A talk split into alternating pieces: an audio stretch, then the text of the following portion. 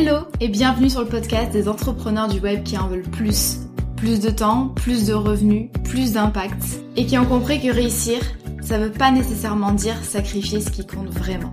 Je m'appelle Mylan et je partage toutes les semaines mes meilleurs conseils pour développer un business rentable et autonome qui soutienne votre quotidien idéal et non l'inverse. Parce que oui, on peut tout avoir et on n'est pas là pour freiner nos ambitions. Bonne écoute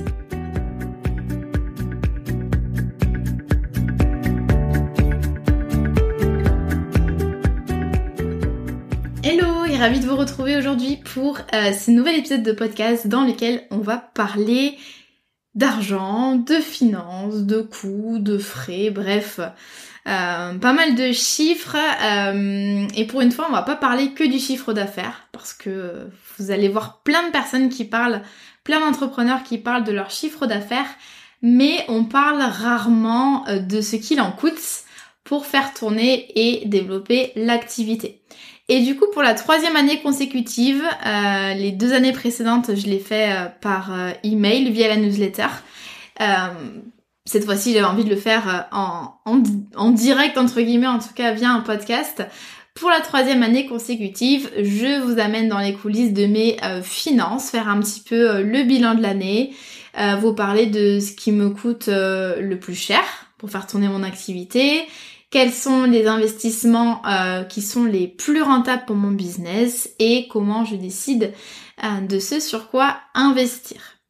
Petit euh, disclaimer avant qu'on commence, d'une part je vais pas donner tous les montants ici, tous les montants exacts, mais surtout vous donner un ordre d'idée, d'une part parce que ce serait pas forcément pertinent ni utile, et d'autre part, euh, question de confidentialité, euh, je considère que notamment ce n'est pas à moi de parler des tarifs, euh, de la rémunération des, membres de mon équipe et puis de manière générale des prestataires avec lesquels je travaille. Autre chose qui me paraît importante avant qu'on commence, l'objectif de ce podcast, c'est de vous donner une idée de comment un entrepreneur du web peut investir pour développer son activité, mais en aucun cas ça doit être une source de comparaison slash euh, culpabilisation etc pour vous. Euh, quand j'ai démarré mon business, euh, j'ai quasiment pas investi. Euh, ensuite, j'ai commencé à investir dans des formations, dans du matériel et par exemple la sous-traitance ou encore la publicité Facebook euh, qui aujourd'hui prennent une place quand même assez importante dans mes coûts. Mais c'est pas venu dès le début et c'est normal. Il faut toujours bien sûr que vos investissements y soient raccord d'une part avec votre activité, vos stratégies, votre niveau et vos objectifs. Ceci étant dit, parce que c'est quand même toujours euh, important de faire des, des disclaimers, euh, ceci étant dit, euh, on va, euh, je vais vous présenter bah, du coup les, différentes dépenses que j'ai eues cette année et je vais les présenter par ordre décroissant, donc en commençant par les choses qui m'ont coûté le plus cher. Sans grande surprise, ce qui me coûte le plus cher dans mon entreprise, ce sont les prestataires. Quand je dis prestataire, ce sont euh, soit des, des freelances en micro-entreprise ou en société, ou alors ce sont des agents, c'est-à-dire des personnes euh, qui travaillent ensemble. Euh, en général, je travaille pas en individuel avec le fondateur de l'agence, mais plutôt avec son équipe. ça fait 2-3 ans que le, le, pôle prestataire me coûte un certain prix. Euh, dans mon business, euh, on est euh, au-dessus des 6 chiffres par an pour cette année et c'était pareil il me semble l'an dernier. Donc vous voyez que ce sont des dépenses qui sont quand même plutôt plutôt assez élevées. Encore une fois ça n'a pas toujours été le cas bien sûr. J'en parle régulièrement mais par exemple Layla au début bah, déjà il y avait qu'elle et c'était que pour du montage vidéo. Donc c'est au fur et à mesure euh, moi, j'aime prendre mon temps dans la construction de mon équipe et j'ai pas envie de euh, céder aux effets de mode, à avoir une énorme équipe. Euh, je préfère qu'on soit peu de personnes, mais qu'on soit efficace et que ce soit une collab rapprochée, saine et qui se passe bien. Donc, je travaille avec des indépendants. donc, j'ai trois personnes dans ce que j'appelle mon équipe du quotidien et ensuite Selon les projets, les années, les besoins, je travaille avec entre 5 et 15 personnes supplémentaires. Mais parfois c'est sur des tout petits aspects du business. Hein. J'ai pas 15 personnes avec lesquelles je bosse au quotidien. Donc j'ai choisi euh, d'avoir que euh, uniquement trois freelances dans mon équipe parce que je trouve ça plus simple déjà. Plus vous allez multiplier euh, les personnes qui vont faire des petites tâches à droite à gauche, moins ça va être facile à gérer au niveau de la, de la cohésion, de, du fait de se coordonner, au niveau des deadlines, des projets, etc. Euh, petite équipe, donc moins de temps passé à manager slash à superviser, euh, ce qui n'est ni mon fort ni ma passion. Et puis, euh, moi je suis quelqu'un qui qui n'aime pas les choses superficielles, en tout cas dans les relations avec les humains. C'est-à-dire que moi j'aime bien connecter de de manière bah, assez approfondie avec avec mes collaborateurs, avec c'est pareil dans mes amitiés, etc. Donc je préfère avoir moins de monde, mais avoir une relation plus étroite, plus approfondie entre guillemets et plus long terme. Donc c'est pour ça que moi je suis très contente d'avoir du coup Olivia, Clémentine et euh, Leïla euh, dans mon équipe. Comment est-ce que euh, je pourrais vous parler de, des personnes qui bossent avec moi? Je pense que d'une part on peut classer ça entre guillemets par thème problématique et aussi par place dans mon entreprise. Au niveau des thèmes, c'est-à-dire euh, sur quel thème je, je, quelle problématique business je fais de la délégation, euh, d'une part en premier lieu pour le soutien et l'accompagnement de mes clients. Ça c'est pas une surprise, euh, j'en parle, j'en parle régulièrement, mais pour mes clients de l'académie, je suis pas toute seule à m'en occuper. Euh, il y a aussi euh, majoritairement du coup Olivia et euh, Layla qui s'en occupent, qui font des appels de suivi, qui font des échanges par email, qui s'occupent de l'accueil des clients, qui font des lives, etc. Moi aussi j'en fais, mais il y a une grosse partie qui est déléguée à Olivia et Layla, dont c'est le métier d'accompagner et de coacher des personnes. Et puis aussi chaque mois, il y a des intervenants extérieurs, en tout cas en ce moment et depuis deux ans, il y a une personne par mois, un expert par mois, qui vient nous parler du coup euh, d'un sujet dont il a l'expertise. Euh, la création de sites web, le copywriting, euh, LinkedIn, la productivité, Notion, Customer Care, etc. La prospection, la vente, enfin on a déjà eu plein de choses super intéressantes. Également, il y a toutes les tâches d'assistana, euh, donc c'est ce que font euh, Laïla et Clémentine, donc euh, l'aide sur certains projets, la gestion des mails, la création de visuels, voilà, ça peut être plein de choses différentes. Au niveau de la création de contenu, donc par exemple le montage des épisodes de podcast, leur planification, leur diffusion sur le blog, sur Pinterest, l'animation du compte Insta de la communauté de l'académie, etc. Ça c'est Clémentine qui s'en charge en tant que content manager. Au niveau du branding, c'est-à-dire tout ce qui va avoir euh, rapport avec euh, l'identité de mon entreprise et mon identité en tant qu'entrepreneur. Donc tout ce qui est graphisme, illustration, euh, motion design aussi, les déclinaisons sur différents supports, donc le fait d'avoir des visuels qui soient en accord avec l'identité. Il y a aussi les shootings photos, les vidéos aussi parce qu'on a une photographe euh, personal branding, Marion, avec laquelle on travaille euh, à l'année. Donc on a quatre shootings différents sur l'année. Euh, donc ça c'est pour le branding. c'est un pôle sur lequel j'ai investi pas mal d'argent. pas au début de mon entreprise, mais maintenant en fait pour travailler mon image de marque et avoir vraiment un rendu qui soit professionnel et qui soit vraiment cohérent par rapport à ma vision du la vision pour mon activité, mes projets du moment, etc. Euh, au niveau de la tech, des outils, des plateformes, euh, j'ai Clément qui est développeur web qui s'occupe de la plateforme de formation de l'académie et euh, d'autres projets qui vont arriver. Donc c'est vraiment une plateforme de formation qui est développée en interne.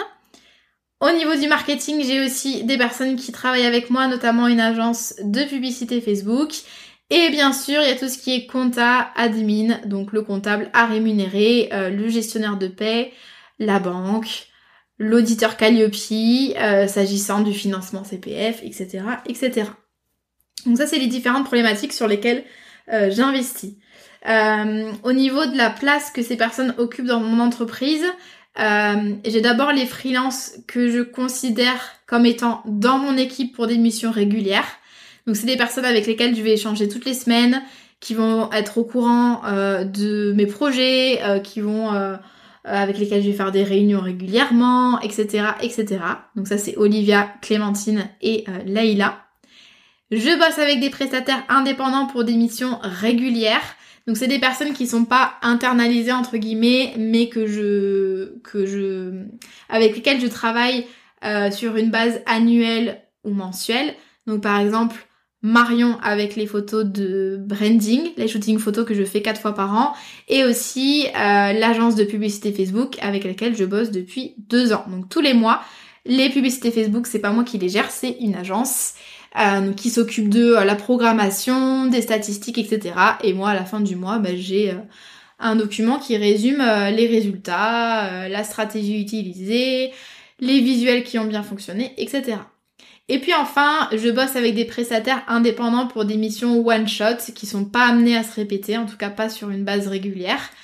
Par exemple, euh, je travaille en ce moment avec euh, une graphiste pour un gros projet euh, de refonte et création d'identité visuelle.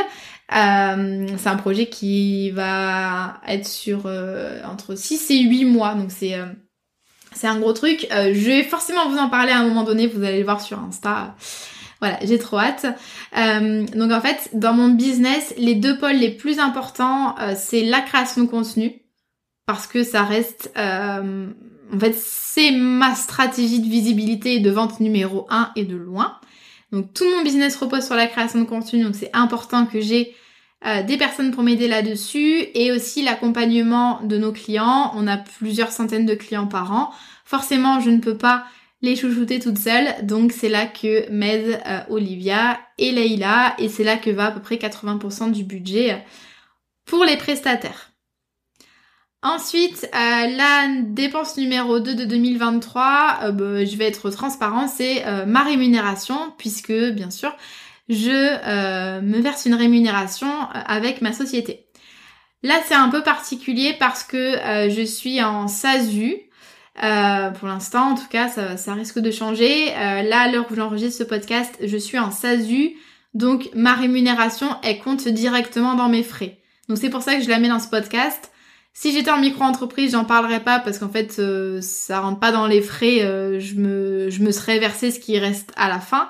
Mais là, ça rentre directement du coup dans, ça compte dans mon bénéfice. Donc moi, je suis présidente de SASU. Donc quand on est président de SASU, on est ce qu'on appelle assimilé salarié. Donc c'est un statut qui ressemble quasiment au salariat, sauf que par exemple, il n'y a pas de... Je cotise pas pour le chômage. Donc j'ai des charges qui sont... Euh, charges sociales qui sont euh, euh, très élevées quand je me rémunère.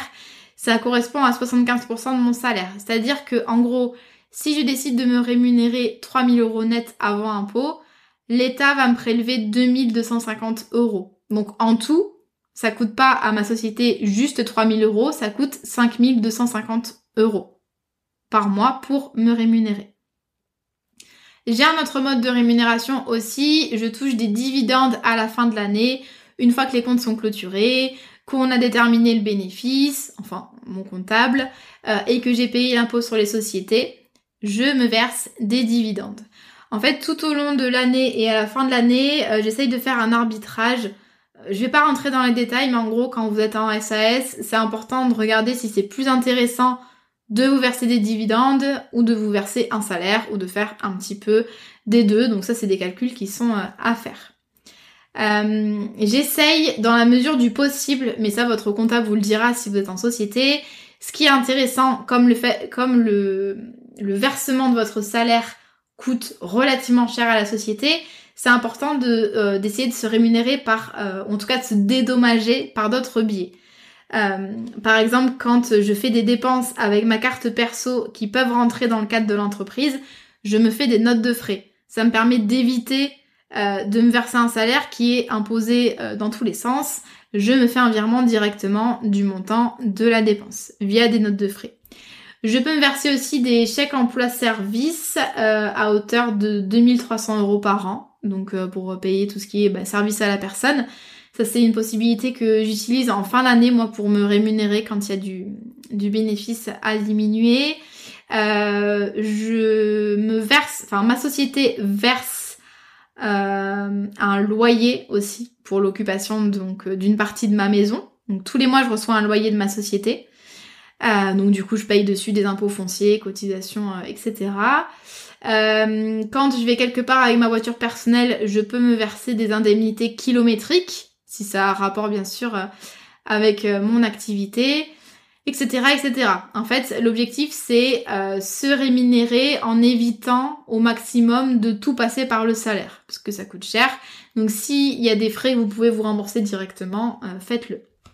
Un petit conseil, là je vous parle de, de compta, j'essaye de simplifier un peu les choses, mais n'hésitez pas si vous songez à passer en société, euh, à aller voir un expert comptable. En général, le premier rendez-vous est gratuit et ils vous font une simulation euh, très rapide, euh, une comparaison notamment micro-entreprise versus SARL et versus SASU.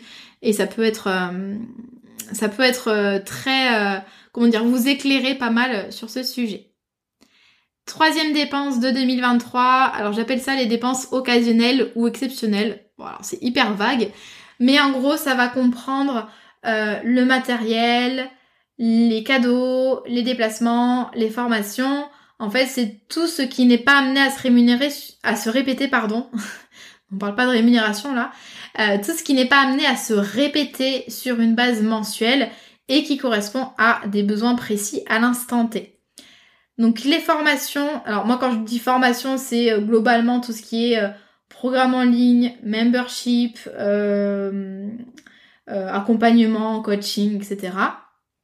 Des formations en tant que telles, j'en suis moins qu'avant, j'ai moins de temps et je préfère, j'ai le budget pour déléguer entièrement certaines tâches, donc je préfère déléguer quand c'est possible. Ça me permet du coup de gagner du temps. Mais euh, j'aime quand même toujours suivre des formations. Euh, donc euh, dernièrement, j'en ai suivi sur l'expérience client et la gamification. j'en ai suivi cette année sur le management, le business de façon générale, la productivité, etc. Bon, j'aime bien, je suis un peu touche à tout, donc j'aime bien quand même me former à un minimum sur tous ces sujets-là.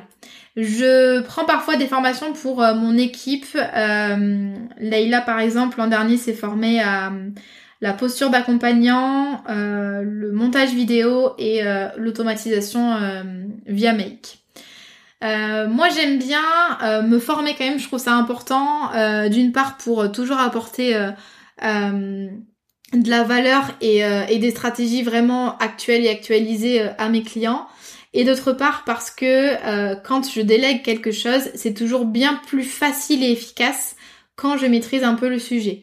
Typiquement la publicité Facebook, j'en ai d'abord fait toute seule dans mon coin pendant euh, un peu plus, euh, je sais plus, un peu plus d'un an je crois, avant de déléguer à une agence et comme ça j'ai j'ai pu mieux exprimer mes besoins et j'ai pu mieux comprendre ben, quelle stratégie elle a mise en place. Dans les dépenses du coup occasionnelles ou exceptionnelles, il y a aussi les dépenses de déplacement, restauration, hébergement. Euh, avec Leïla, on prend euh, plusieurs fois par an, on se fait un, petit voyage, un week-end ou euh, voilà, ce qu'on appelle un séminaire, euh, une à deux fois par an pour bah, se retrouver, faire des réunions, rencontrer une partie de l'équipe. Par exemple, l'an dernier, on est allé voir Clémentine à La Rochelle. C'était très sympa d'ailleurs. Euh, j'espère qu'on pourra le refaire. Euh, j'aimerais bien faire euh, l'an prochain, si les filles sont ok, un séminaire tout ensemble. Voilà, donc des petites dépenses comme ça, des déplacements professionnels, j'en fais pas beaucoup, mais par exemple j'en ai fait à Paris il y a pas longtemps pour, pour un shooting avec Marion. Tout ça, ça rentre du coup dans les frais de la société. Dès que c'est lié à l'activité de la société, vous passez dans les frais. Enfin, il y a des exceptions bien sûr, hein, sinon ce serait pas rigolo. Euh, également dans cette catégorie, on retrouve les cadeaux qu'on fait à nos clients. Euh, donc euh, pour les accueillir dans nos programmes et pour célébrer avec eux leur réussite, il y a un programme victoire notamment dans la Micropreneur Academy. Tous les mois, on tire au sort et on, offre des cadeaux à nos clients. C'est un truc qu'on fait depuis peut-être trois ans. moi, c'est important pour moi le customer care et j'hésite pas à investir là-dedans pour, pour chouchouter mes clients, même si c'est une formation en ligne, même y a le côté à distance, virtuel. Euh, j'aime bien, euh, par exemple, envoyer des petites attentions euh, par voie postale. Il y a aussi les cadeaux que je fais à mon équipe, aux partenaires, etc. Il y a le matériel. moi, je suis une grande fan de matériel informatique, électronique, photo, vidéo. les, les, appareils Apple, etc. Donc je, je, dépense là-dedans et aussi l'aménagement de mon bureau pro, la déco, les meubles, etc. Dépense numéro 4, c'est la publicité Facebook et Instagram. Alors quand je parle de publicité Facebook, ça englobe aussi Instagram, c'est la même entité, donc euh, pour aller plus vite, je vais juste parler euh, de Facebook. Euh, moi j'ai commencé à miser sur la publicité Facebook en 2021 et j'ai très rapidement eu de bons résultats. En fait, je trouve que ça me permet de soutenir ma production de contenu gratuit de manière automatisée sans avoir à faire des efforts en plus de visibilité, de répétition, de création de contenu encore et toujours. Euh, ça fait vraiment effet de levier et euh, quand on a du budget et qu'on manque de temps comme moi, euh, c'est plutôt c'est plutôt super efficace. En tout cas, quand on s'y connaît bien ou qu'on est bien accompagné. donc comme je l'ai dit tout à l'heure, j'ai fait d'abord moi-même en bidouillant, puis ensuite depuis presque deux ans, je bosse avec une agence de publicité Facebook. Donc actuellement, la publicité Facebook, ça me sert à, promouvoir toute l'année mon défi 5 jours pour créer une entreprise qui cartonne. Euh, vous avez le lien dans les notes de l'épisode. C'est une formation gratuite, comme son nom l'indique, sur 5 jours pour revoir euh, différents aspects de votre business. En tout cas, pour voir ou revoir. Euh, c'est pour vous si vous êtes créateur d'entreprise ou entrepreneur débutant et que vous avez envie de solidifier votre stratégie et de trouver des clients. Ça me sert aussi à promouvoir l'académie lors des lancements. Donc euh, d'abord, euh, quand j'organise un événement de lancement euh, type un webinaire, je mets de la publicité dessus.